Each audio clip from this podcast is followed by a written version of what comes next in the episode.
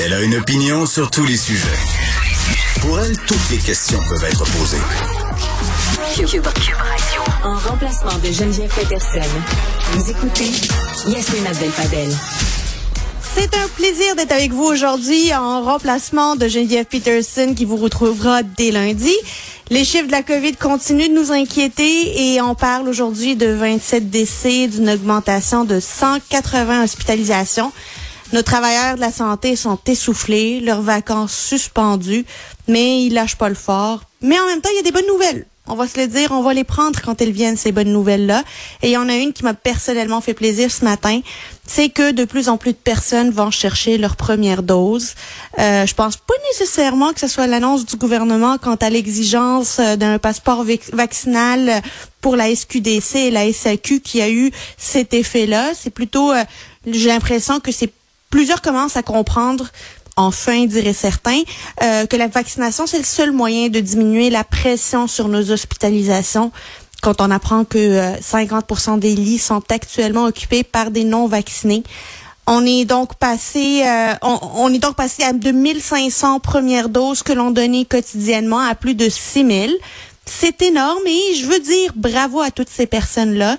Il n'est pas trop tard d'aller chercher votre première dose, votre deuxième dose, de faire vacciner votre enfant de 5 à 11 ans ou d'aller vous inscrire pour votre troisième dose si vous êtes dans la catégorie d'âge pour qui c'est ouvert pour le moment.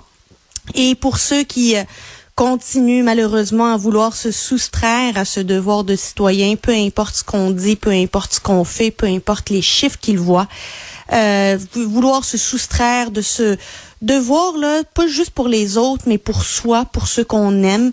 Ben, je me demande comment on va pouvoir les convaincre. Puis si les chiffres puis les projections dévoilées hier les convainquent pas, puis les laissent de marbre, quoi faire de plus? C'est là où ça devient un débat de société, euh, un débat de société qui commence à se profiler tranquillement. Puis on l'a vu encore aujourd'hui. On a le choix. On a, on a deux choix, en fait. On a le choix entre la méthode O'Toole, le chef du Parti conservateur et chef de l'opposition officielle au fédéral, qui nous dit qu'on devrait accommoder les non-vaccinés.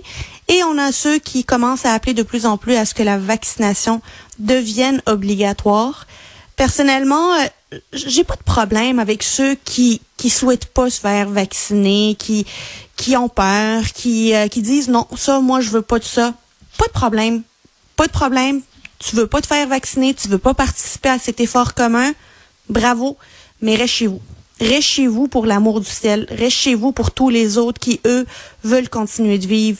Enferme-toi dans ton sous-sol à double tour. Sors pas de chez vous. Ne te mélange pas avec les plus vulnérables. Reste chez vous. Tu seras pas vacciné, tu seras bien correct.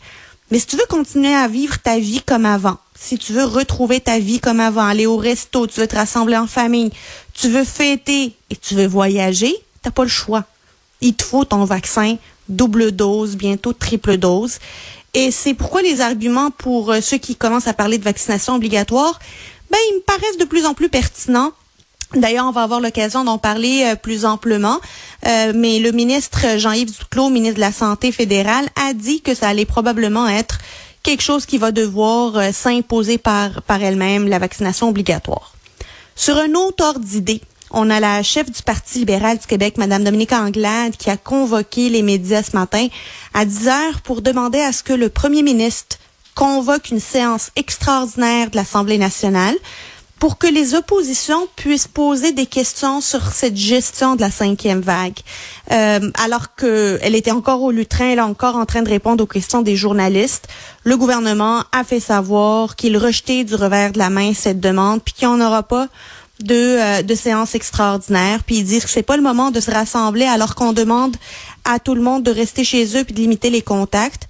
En même temps, j'aurais envie de dire au gouvernement, mais vous comptez ouvrir les écoles le 17 janvier. Donc, les, on peut se rassembler pour aller à l'école le 17 janvier, mais on peut pas tenir des débats d'urgence concernant la gestion de la cinquième vague. Ça, manque un petit peu de cohérence, tout ça.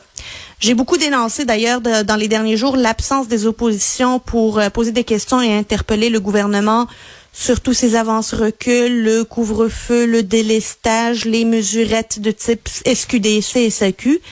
Puis euh, je suis quand même assez surprise de voir que euh, Québec solidaire continue de briller par son absence.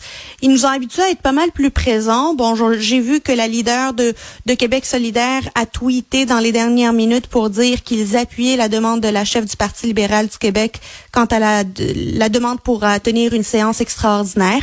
Mais on n'a pas vu Gabriel Nadeau-Dubois nulle part dans les médias et euh, ça serait le fun de le voir. Il nous a habitués à être pas mal plus présents.